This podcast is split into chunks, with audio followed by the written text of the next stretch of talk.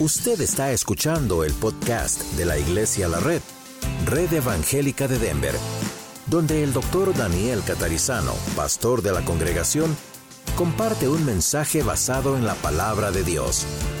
Ahora abra su corazón y permita que en los próximos minutos el Señor le hable y le bendiga. Señor, te damos gracias por todo lo que estás haciendo en tu iglesia, en las tres congregaciones de la red. Pedimos que tú continúes expandiéndola y que tú hoy, ahora nos ayudes a concentrarnos, enfocarnos en tu palabra y que tú toques a aquellos que nos visitan y toques a todos nosotros que hace ya tanto tiempo nos conocemos y tanto tiempo que te conocemos a ti, Señor. Gracias por la salvación en Cristo Jesús y abrimos tu palabra y confiamos en que tú nos has de hablar. En el nombre de Jesús oramos. Amén. Muy bien, Romanos capítulo 12 versículos 1 al 3 es el texto de base que tenemos para pensar un poquito en el problema del humanismo y cómo nos afecta. Así que, hermanos, les ruego por las misericordias de Dios que presenten sus cuerpos como sacrificio vivo, santo y agradable a Dios, que es el culto racional de ustedes. No se conformen a este mundo, más bien transfórmense por la renovación de su entendimiento, de modo que comprueben cuál sea la voluntad de Dios, buena, agradable y perfecta. Verso 3 dice, digo pues a cada uno de ustedes, por la gracia que me ha sido dada, que nadie tenga más alto concepto de sí que el que deba tener, más bien que piense con sensatez conforme a la medida de la fe que Dios repartió a cada uno. Yo acabo de leer de la versión Reina Valera 2015 y hago eso un poco a propósito porque la mayoría de ustedes tienen Reina Valera 60, lo cual está muy bien, pero tiene algunas palabras un poquito antiguas y complicadas de comprender, entonces les ayuda, ¿verdad? Cuando lea esto, ven eso y mm, está como la explicación, es más fácil esto. Muy bien. Los cristianos, los que seguimos a Cristo, no cristianos nomás de tradición, Debemos resistir a muchos enemigos hoy en día, pero son enemigos filosóficos, son ideologías, son ideas extrañas que andan por todos lados. No son nuevas ideas, pero son ideas que nos están atacando cada vez más. Entre ellos el humanismo. La semana que viene, si no me falla la memoria, vamos a hablar del budismo, ya eso es una religión. Pero hoy vamos a hablar del humanismo. Tenemos que saber cómo funciona cómo se ha infiltrado en nuestros hogares y cómo se ha infiltrado lamentablemente hasta en algunas iglesias. Y saben que debido a no entender el humanismo, no hacerle caso, ah, pues muchos han comprometido sus creencias, su familia, sus vidas, sus iglesias y han sufrido muchas derrotas. En el libro Romanos, como hemos leído juntos recién, vemos una verdad fundamental. La corrupción se extiende en un cuerpo, se extiende en una organización, en una familia, pero también se extiende la santificación. ¿Ok? La Biblia nos dice en Primera de Tesalonicenses, una carta escrita a la iglesia en Tesalónica, en Primera de Tesalonicenses capítulo 5, versos, eh, verso 23, dice, y el mismo Dios de paz los santifique por completo que todo vuestro ser, espíritu, alma y cuerpo, todo vuestro ser, dice aquí, sea guardado sin mancha en la venida de nuestro Señor Jesucristo. Entonces el mal se extiende, pero también se extiende el bien dentro de los cristianos conforme nos sometemos a, Cristo. Ahora, aquí hemos leído algo muy extraño quizá para algunos de ustedes, porque dice que nos tenemos que presentar a Dios como un sacrificio vivo. Y para nosotros en español la palabra sacrificio tiene más que nada que ver con qué sacrificio hago para ir a trabajar, o qué sacrificio hago para hacer la comida, o qué bueno, no es ese el sentido aquí en la Biblia. El sentido aquí en la Biblia tiene que ver con el Antiguo Testamento. ¿Recuerdan Génesis a Malaquías? La ley, donde se presentaban animales frente a Dios, se los mataba, se los presentaba y se los ofrecía como un sacrificio, como una ofrenda a Dios a veces era una ofrenda para perdón de pecados. Y bueno, uno dice, ¿cómo un animal puede perdonar los pecados? El animal no lo hacía, pero Dios había establecido esa figura en un animal para que ya los antiguos viesen hacia el futuro al Cordero de Dios que quita el pecado del mundo. ¿Quién es? Jesús. Entonces el cordero tenía que ser eh, sin manchas, sin problemas, sin defectos, sin enfermedad, tenía que escogerse dentro de esos animalitos uno que estuviese en las condiciones perfectas. Se lo presentaba al sacerdote, el sacerdote aprobaba o desaprobaba. Si el sacerdote aprobaba, había un altar, se mataba el animal, se lo quemaba, etc. Y eso era una ofrenda, un sacrificio. Eso se hizo hasta que vino el Señor Jesucristo. En el pueblo de Israel anunciando al Cordero, al Señor Jesucristo, que moriría en la cruz cargando con nuestros pecados. Entonces aquí el apóstol Pablo nos habla de un sacrificio, pero no de un sacrificio muerto, sino de un sacrificio vivo. Este es un contraste con aquellos sacrificios que les describí recién, mandados por la ley de Dios antes. Nosotros nos presentamos ante Dios, dice Romanos 6:13, como vivos de entre los muertos y nuestros miembros como instrumentos de la justicia o de justicia para Dios. Los creyentes somos renovados, somos aceptados por el Padre, por Dios, gracias al sacrificio de su Hijo Señor Jesucristo. Nosotros presentamos nuestro cuerpo, nuestra mente, nuestras emociones, nuestros sentimientos, nuestro corazón nuestra familia, nuestros bienes materiales, todo está presentado delante del Señor como un sacrificio. No es que estamos haciendo el sacrificio, sino que somos el sacrificio. Y no estamos muertos, estamos vivos. En una dice aquí adoración racional. Una adoración racional. En otras palabras, usted y yo sabemos lo que estamos haciendo hoy para Dios. Y si no lo sabemos, pues aquí nos estamos educando juntos para saber por qué Dios espera de nosotros alabanza y por qué Dios y cómo Dios nos habla. Somos un sacrificio razonal o razonable, somos un sacrificio de seres humanos que estamos entendiendo y comprendiendo lo que estamos haciendo para Dios. No somos como un animal que murió. El animal se mataba primero y se ofrecía después. El Señor Jesucristo no se mató primero en la cruz y luego se ofreció. El Señor mientras estaba en la cruz muriendo estaba haciendo un sacrificio delante de Dios por usted y por mí. Él era el sacrificio, no solamente estaba haciendo un sacrificio, Él era el sacrificio. en el Antiguo Testamento, ese animal que se ponía, ese cordero, se traía, se degollaba, se mataba, la sangre vertía, el sacerdote ponía sus manos sobre ese animalito y la idea era que los pecados de las personas, el de él y de otros, eran como transferidos a ese animal, el animal no iba a hacer nada, estaba muerto y no dice un animal, pero era una idea simbólica, emblemática, para decir un día el Mesías cargaría en la cruz con los pecados de todos nosotros. Por eso Jesús es llamado en el libro de Hebreos, en la Biblia, el sumo sacerdote y el único que no tuvo que pagar por sus propios pecados, como los sacerdotes del Antiguo Testamento tenían que hacer también. No, el Señor cargó con los pecados suyos, los míos, los de toda la humanidad. Cuando usted pone su confianza en lo que hizo Jesús en la cruz y su confianza en que solo Jesús puede salvarle, y usted dice, sí Señor, yo me entrego a ti, quiero ser salvo, perdóname, yo sé que tú cargaste con mis pecados también, quiero que me limpies, quiero ser salvo. ¿Sabe lo que pasa cuando usted hace eso de todo corazón? Dios lo salva. Dios lo salva. Y usted dice, así de fácil. Yo no creo que es fácil. Yo creo que Dios lo ha puesto simplemente en sus manos en cierto modo para que usted diga, sí, la Biblia dice que la salvación no es por nuestras obras, no es por nuestros méritos, no es por nuestro trabajo, no es porque estamos en la iglesia, no es porque lo servimos. Nuestra salvación solamente descansa en el sacrificio de Cristo en la cruz. Y entonces luego al tercer día el Señor resucitó de los muertos para demostrar quién era realmente y el poder que tenía aún sobre la muerte y que el diablo no iba a vencer y que el pecado no de la gente no lo iba a vencer. Y el Señor después de estar aquí 40 días resucitado con un cuerpo glorificado que era como el suyo y el mío, excepto que estaba glorificado, pero hasta comió y bebió con, con los discípulos, finalmente ascendió a los cielos y él dijo que desde allí vendrá un día y todo ojo le verá.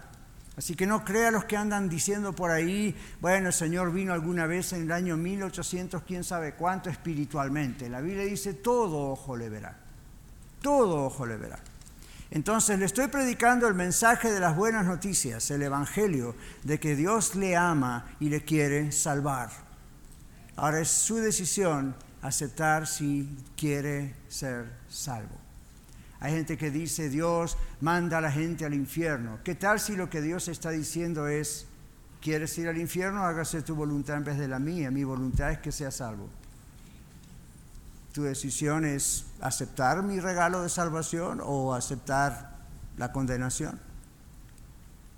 Ahora, en este texto se nos habla a aquellos que hemos aceptado a Cristo como nuestro único y suficiente Salvador y lo que ha ocurrido a partir de ese momento fue que el Señor ha escrito nuestro nombre en sus registros, que el Señor nos adopta como sus hijos, nos salva, nos da la seguridad de que somos de Él y comienza a trabajar en nuestras vidas, un proceso que se llama santidad, santificación. El Espíritu Santo, Dios, empieza a cambiar nuestra vida. No es el pastor el que lo hace, no es la iglesia la que lo hace, no es la religión la que lo hace es el Señor el que lo hace, es Dios el que lo hace. Y entonces en el trabajo que el Señor va haciendo, aquí nos dice, renueven el pensamiento, no hagan, no adopten lo que ustedes van a ver alrededor de ustedes. Vinieron del mundo, ya no son del mundo. Entonces la vida de ustedes es un constante sacrificio de alabanza delante de Dios que no estamos haciendo un sacrificio, repito, sino que somos un sacrificio vivo, santo, agradable a Dios, porque Él nos hizo santos. Porque santo significa apartado para Dios, justificado para Dios, del mundo sacado para que esté ahora mirando a Dios siempre, buscando a Dios siempre, sirviendo a Dios siempre, en todo lo que hagamos, en casa o fuera de casa, o aquí también como hermanos en la iglesia. Toda nuestra vida es un ejercicio continuo de nuestra adoración racional a Dios. Lo hacemos a través de las alabanzas, lo hacemos a través de este servicio, pero lo hacemos en casa, en el trabajo, como empleados de una empresa o como dueños de una empresa, como amas de casa o como ama de casa que sale a trabajar, criando sus hijos o sus nietos. A mí no importa, todo lo que hacemos, día y noche, es presentado ante Dios, espíritu, alma y cuerpo, todo nuestro ser es presentado ante Dios como alabanza ante Dios. Entonces, cada vez que vamos a hacer algo como cristianos, de verdad, cada vez que vamos a hablar, a decidir, a pensar, a tratar con otros, lo primero que tendríamos que meditar es, ¿esto alaba al Señor? ¿Esto le da gloria a Dios? ¿Esto habla bien del Señor? ¿O no?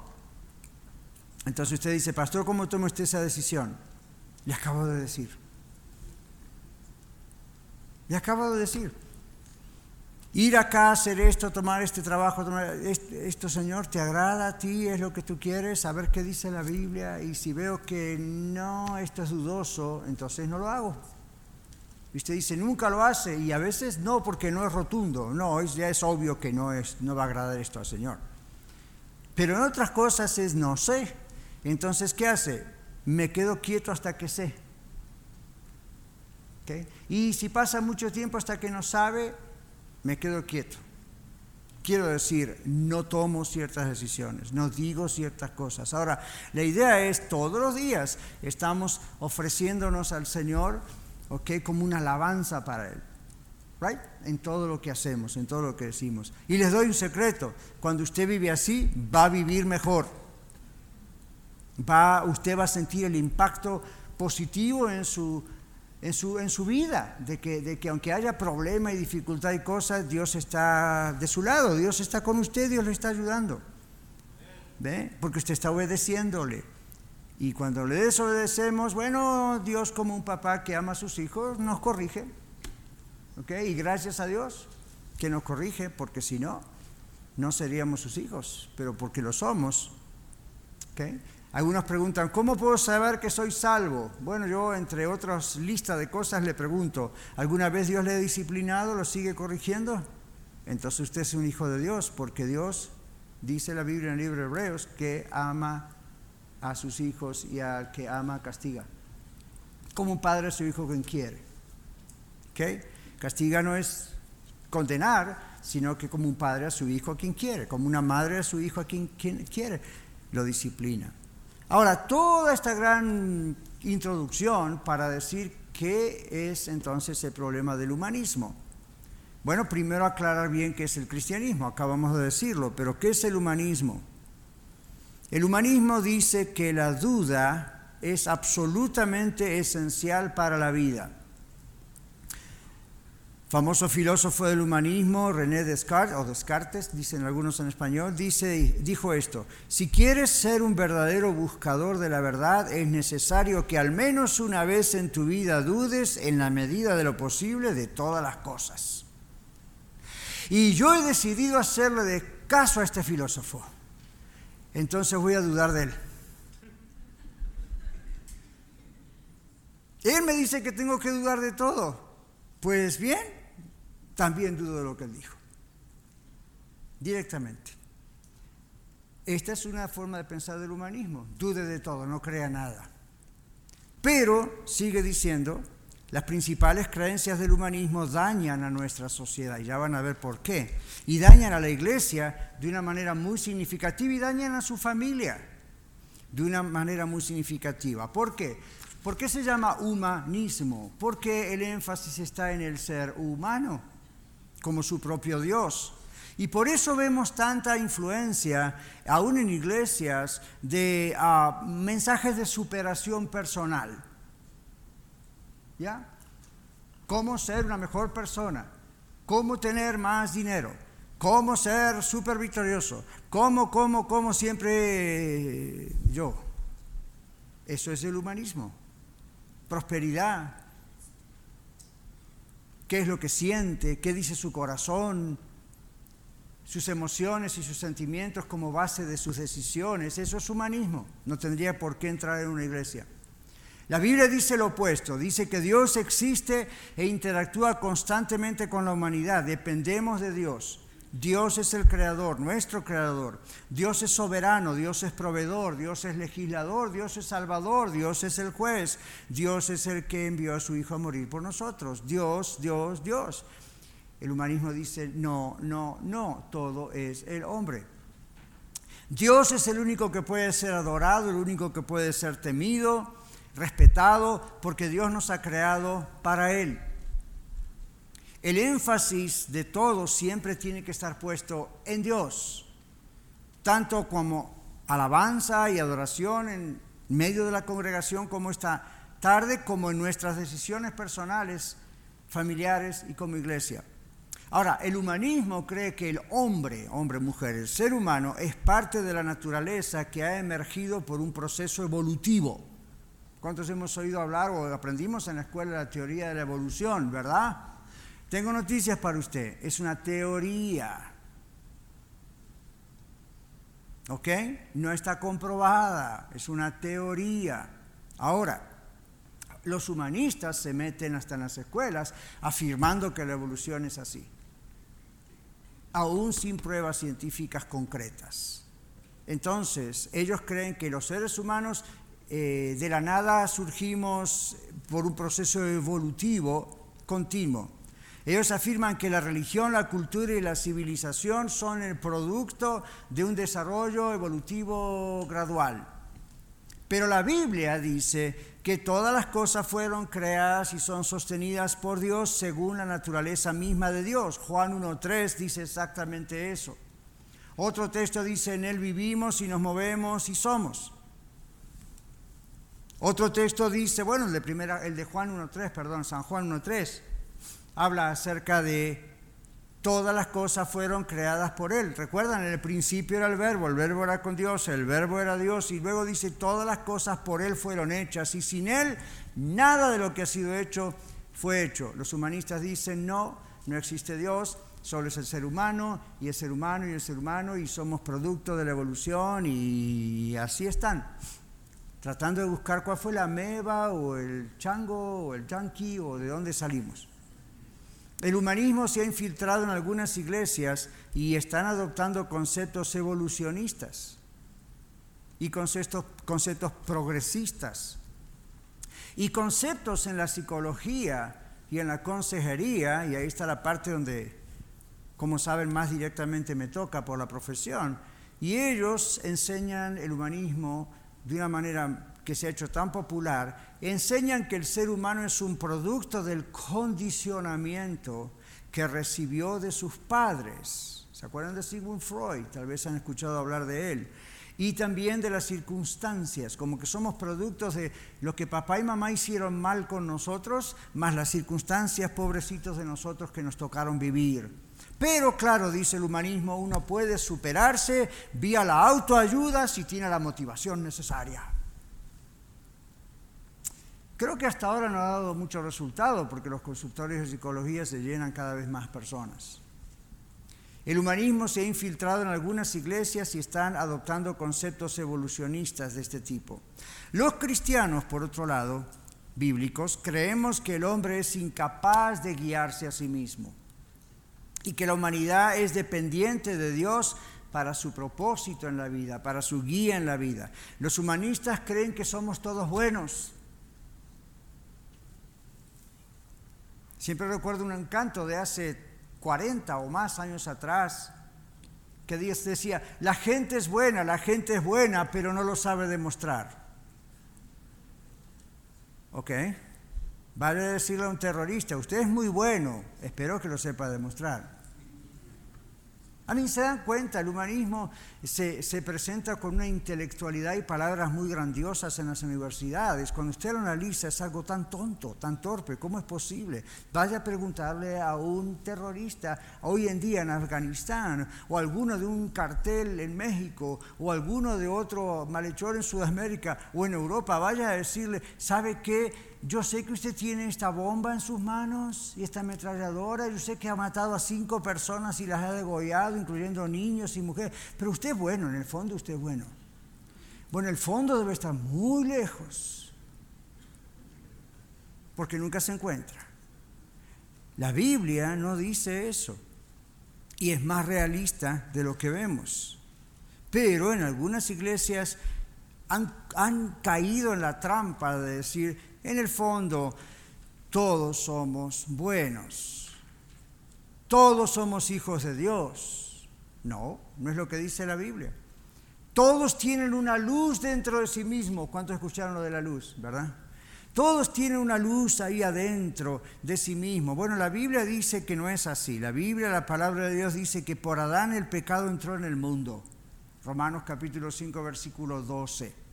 Que el pecado entró por un hombre en el mundo. Y usted dice, ¿y Eva qué pasó con Eva? Si fue ella así, pero ¿por qué habla del hombre? ¿Por qué habla de Adán? Bueno, varones, porque los hombres somos los representantes de nuestro hogar. Entonces, cuando Adán y Eva pecaron, la que empezó fue Eva, Eva lo convidó a Adán, Adán también cayó, cuando vino Dios y les hizo dar cuentas, ah, con el primero que habló fue con Adán, no con Eva. Después habló con Eva también, pero la pregunta fue, primera instancia para Adán. Bueno, esto se ve en el resto de la Biblia, la responsabilidad tremenda que tenemos como varones. Ahora, en Romanos 5.12 dice que el pecado entró por Adán y que todo el mundo peca. Romanos 3.23 dice no hay justo ni siquiera uno. Todos pecamos. Y la Biblia dice que el mundo tiene necesidad de salvación porque está perdido. Juan 3:16, de tal manera amó Dios al mundo que ha dado a su Hijo unigénito para que todo aquel que en él cree no se pierda, mas tenga vida eterna. Wait, no se pierda de qué es la pregunta. ¿Usted cree que Jesús vino al mundo simplemente para decir, yo estoy en el mundo y he muerto por usted para que usted pueda tener una vida más placentera? Oh, Jesús dice, yo vino al mundo para solucionar sus problemas matrimoniales. Oh, no, Jesús dice, yo vino al mundo, vengo al... No, no, no, no, no. La Biblia dice que Jesús vino al mundo porque estábamos perdidos y necesitábamos un Salvador. ¿Perdidos de qué? Por cuanto todos pecamos, estamos destituidos, echados, expulsados de la presencia de Dios. Jesús vino a reconciliarnos con Dios. Él es el camino, la verdad y la vida, y él mismo lo dijo, nadie viene al Padre sino por mí. El humanismo dice eso no existe, es el hombre por el hombre. Bueno, hasta ahora no vamos muy bien en el mundo, ¿verdad? Como para decir que el humanismo tenga razón. Los humanistas rechazan el concepto del juicio de Dios. Creen que el hombre es la medida de todas las cosas, y que todas las cosas son y no son dependiendo del hombre. O sea, el hombre tiene dominio de todo. Pero la Biblia dice que Dios juzgará al mundo con justicia. ¿Ve? Dios es el único juez justo. Yo respeto a los jueces de la Suprema Corte de Justicia, federales, estatales, a todos los jueces locales, pero ¿hay algún juez o jueza que sea 100% justo, perfecto, o hay chance que se equivocan? Todos nos equivocamos. Dios en su juicio nunca se equivoca porque Él no peca. Él es perfecto, Él es santo, santo, santo. Entonces Él dice, un día Dios juzgará a la humanidad con justicia, no con capricho, no con aprendió en alguna universidad, Él lo hará con su justicia y dice que es necesario que todos comparezcamos ante el tribunal de Cristo para que recibamos las cosas que hemos hecho mientras estábamos en este cuerpo, según hayamos hecho, sea bueno o sea malo. 1 Corintios 5:10 dice eso en la Biblia. También la Biblia dice que en realidad todo el mundo está destinado a la condenación o al infierno, según su forma de vida en la tierra en cuanto se aceptó o no la salvación, como he explicado recién. Ahora, algunas iglesias se han dejado infiltrar por el humanismo y ahora dudan del cielo, dudan que haya un cielo, dudan que haya un infierno, dudan de que la Biblia sea realmente la palabra de Dios, piensan que debe tener algún error en algún lugar, predican que Dios va a salvar a toda la humanidad finalmente porque al cabo Dios es amor. Pero eso no es lo que la Biblia dice. La Biblia dice que Dios es amor, pero la Biblia no dice que va a salvar a toda la humanidad el Señor, va a salvar a todo aquel que cree en Él. Y no que cree en la existencia de Dios, sino que va a salvar a todo aquel que cree que realmente Él nos ama y no quiere que nos perdamos. Y aceptemos el regalo de Cristo Jesús. Ese es el regalo que Él nos dio. El que rechace eso, ¿qué, otra cosa hay para esa persona más que aceptar su propia condenación? Las consecuencias de las enseñanzas humanistas se ven en los diferentes estándares de comportamiento también. Se ven en el tema del valor de la vida humana. El aborto para muchos de ellos es, bueno, algo más que hay que hacer cuando es conveniente. Se ve también en la conducta sexual, qué le están enseñando a nuestros hijos y niños y jóvenes de la iglesia aquí que les están enseñando en casi todas las escuelas públicas con relación al sexo. ¿Necesito hablar de eso? Creo que no, todos ya lo sabemos. El humanismo tiene una idea, un estándar con relación a los gobiernos civiles que en realidad da excesiva cantidad de poder al gobierno. Una de las razones por las cuales este país salió adelante es porque nunca ha dado una excesiva cantidad de poder al gobierno. Para los humanistas, la humanidad debe establecer todos los estándares de comportamiento humano de acuerdo a la ciencia y la razón. Pero un montón de estas cosas no son razonables. La Biblia dice que solo Dios es santo, perfecto y justo y por eso solo Él puede establecer el estándar para el comportamiento humano. Nuestra sociedad en conjunto se está volviendo cada vez más permisiva, ¿verdad? Eso significa, hoy en día cada vez es más común, haga lo que usted quiera mientras no daña a otros. Ese es el humanismo, viva como quiera, no hay moralidad, no hay Dios, no hay ley, no hay problema. El problema es muy fuerte para cada individuo, para su familia, para la iglesia. Y recuerde cuántos imperios poderosos, poderosísimos en el mundo ya no existen más.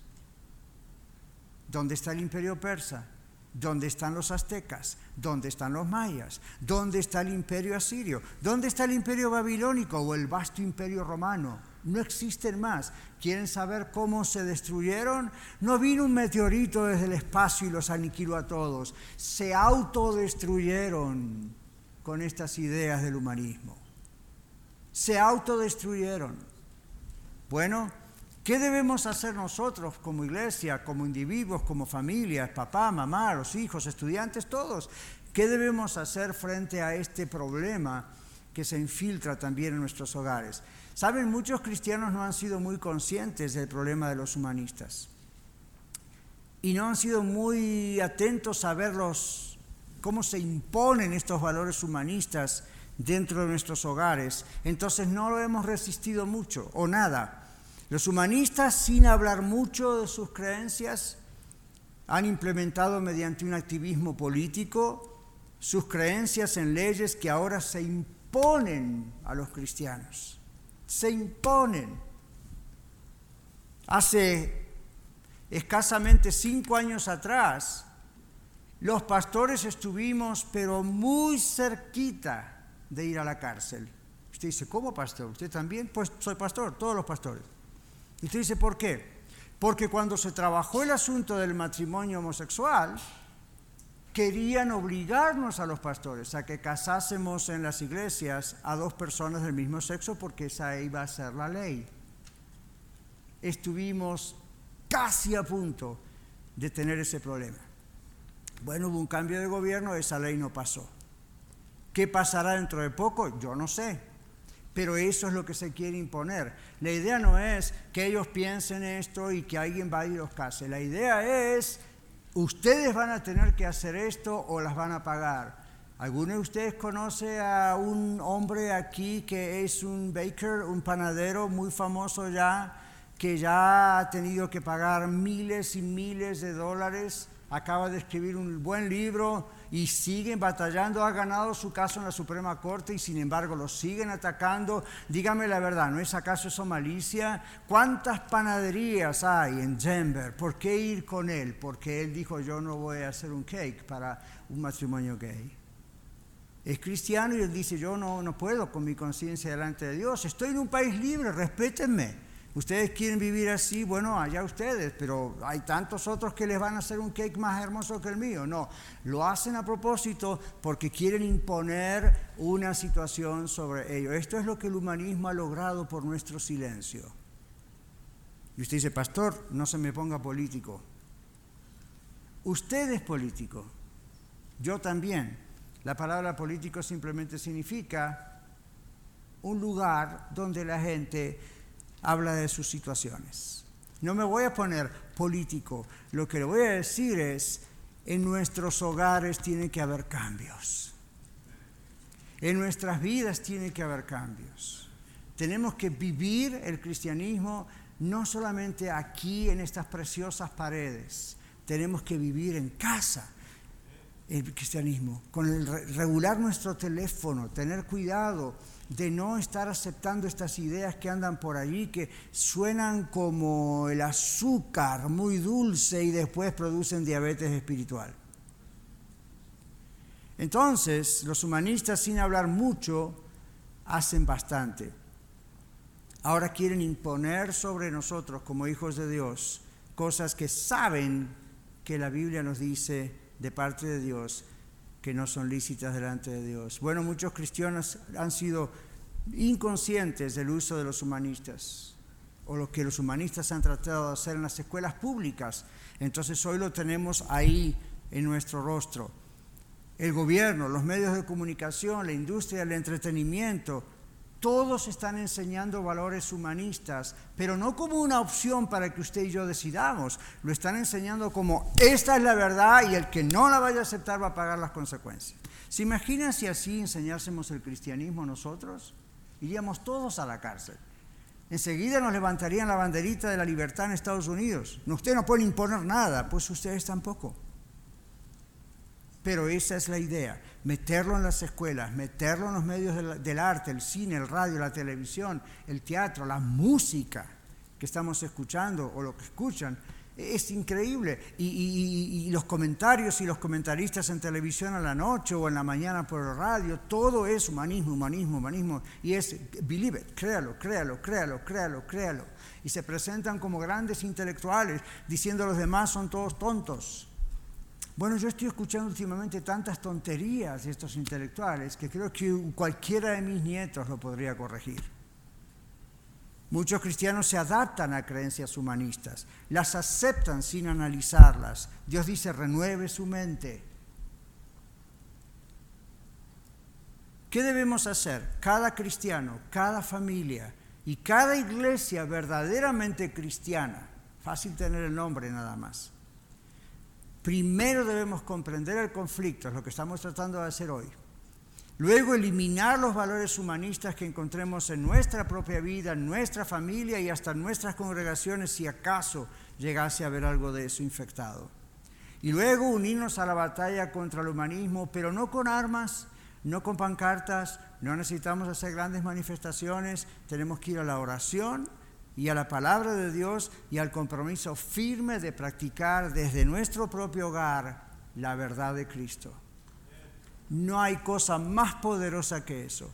Recuerden Efesios 6, 10 al 20. No batallamos con gente, batallamos con seres espirituales de maldad en las regiones celestes, en el aire, que dominan a estas personas, porque el Señor dice en el libro de Juan que aman más las tinieblas que la luz. Solo Jesucristo es el camino, la verdad y la vida, y nadie puede reconciliarse con Dios excepto a través de Él. ¿Conoce usted la verdad? ¿Conoce usted Jesucristo personalmente? Concluyo con esto. Alguien dijo, Dios saldrá victorioso de todas maneras. Dios siempre es victorioso. Sin embargo, la pregunta sigue siendo si los cristianos, cada uno de nosotros como persona, saldremos victoriosos. Y recordemos lo que Mordecai le dijo a la reina Esther. En Esther capítulo 4, versículo 14, el libro de Esther en la Biblia, dice Mordecai a Esther, porque si callas absolutamente en este tiempo, la amenaza que había de extinción del pueblo judío, si callas en este tiempo, Esther, respiro y liberación vendrá de alguna otra parte para los judíos, mas tú y la casa de tu padre pereceréis. Y quién sabe si para esta hora has llegado al reino. Dios nos pregunta a nosotros, ¿y quién sabe si para esta hora Dios ha creado Iglesia a la Red? ¿Y quién sabe si para esta hora es que Dios le ha dado a usted vivir en el año 2021 y no en el 1800? Evidentemente, Dios quiere que comencemos en nuestro corazón en nuestra casa, en nuestra familia, en nuestra congregación y exaltar solamente a Cristo, no importa todo lo que escuchemos falso de nadie. Vamos a inclinar nuestros rostros y vamos a orar, luego vamos a cantar y luego somos despedidos. Necesitamos un genuino despertar espiritual, eso es lo que la Biblia llama un avivamiento. Señor, por eso en este día, en esta tarde, rogamos en el nombre de Jesús que nos despiertes, que nos avives. Estamos en un país y en una iglesia con muchísima información constantemente. Gracias, lo necesitamos. Pero tu palabra nos dice que al que sabe hacer lo bueno y no lo hace, él es pecado. Perdónanos, Señor. Perdóname a mí, perdóname a mi familia, a nuestras congregaciones. Perdónanos a todos Tú nos has dado tu palabra, sabemos lo que es bueno, sabemos que tú eres la verdad. Y sin embargo, se nos pega rápidamente todo lo que anda por ahí afuera en los medios o en los celulares o en las escuelas. Ayúdanos a renovar nuestra mente, Señor. Somos nosotros un sacrificio vivo con espíritu, alma y cuerpo delante de ti. Somos constantemente renovados por ti nuestra vida está para ti. Ayúdanos y revélanos qué hay en nuestra vida, familia, iglesia, donde sea, qué hay en nuestras compañías, qué hay en todo lo que nos has dado y lo que somos. Que nos hayamos contagiado y estemos adoptando cosas que no tienen nada que ver con tu palabra. Ayúdanos, te pedimos que desde ya nos perdones. Señor, y si alguien aquí aún, y tú sabes, no se ha arrepentido y ha venido a ti, corriendo a ti, desesperadamente diciéndote, yo no quiero ser condenado, yo quiero que tú me salves. Y acepto y creo que Jesucristo es tu Hijo y es el único que me pudo salvar en esa cruz. Pongo mi confianza, mi fe absolutamente y solamente en ti, Señor Jesús. Sálvame. Y que tu sangre que derramaste en la cruz me limpie de todo pecado y me haga una nueva criatura delante de Dios en el nombre de Jesús. Muchas gracias por escuchar el mensaje de hoy. Si tiene alguna pregunta en cuanto a su relación personal con el Señor Jesucristo o está buscando unirse a la familia de la Iglesia La Red, por favor no duden en contactarse con nosotros.